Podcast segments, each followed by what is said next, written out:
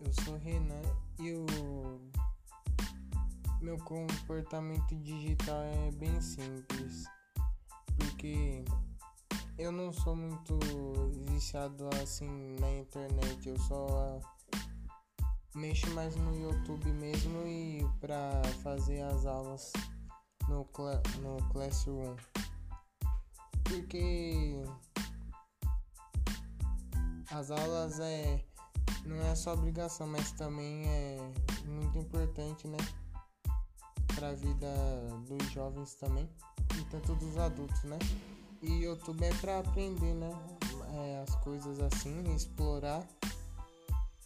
E eu gosto muito de assistir futebol, vídeo de futebol é, e jogos também de videogame, que é muito bom também. E é isso que eu faço.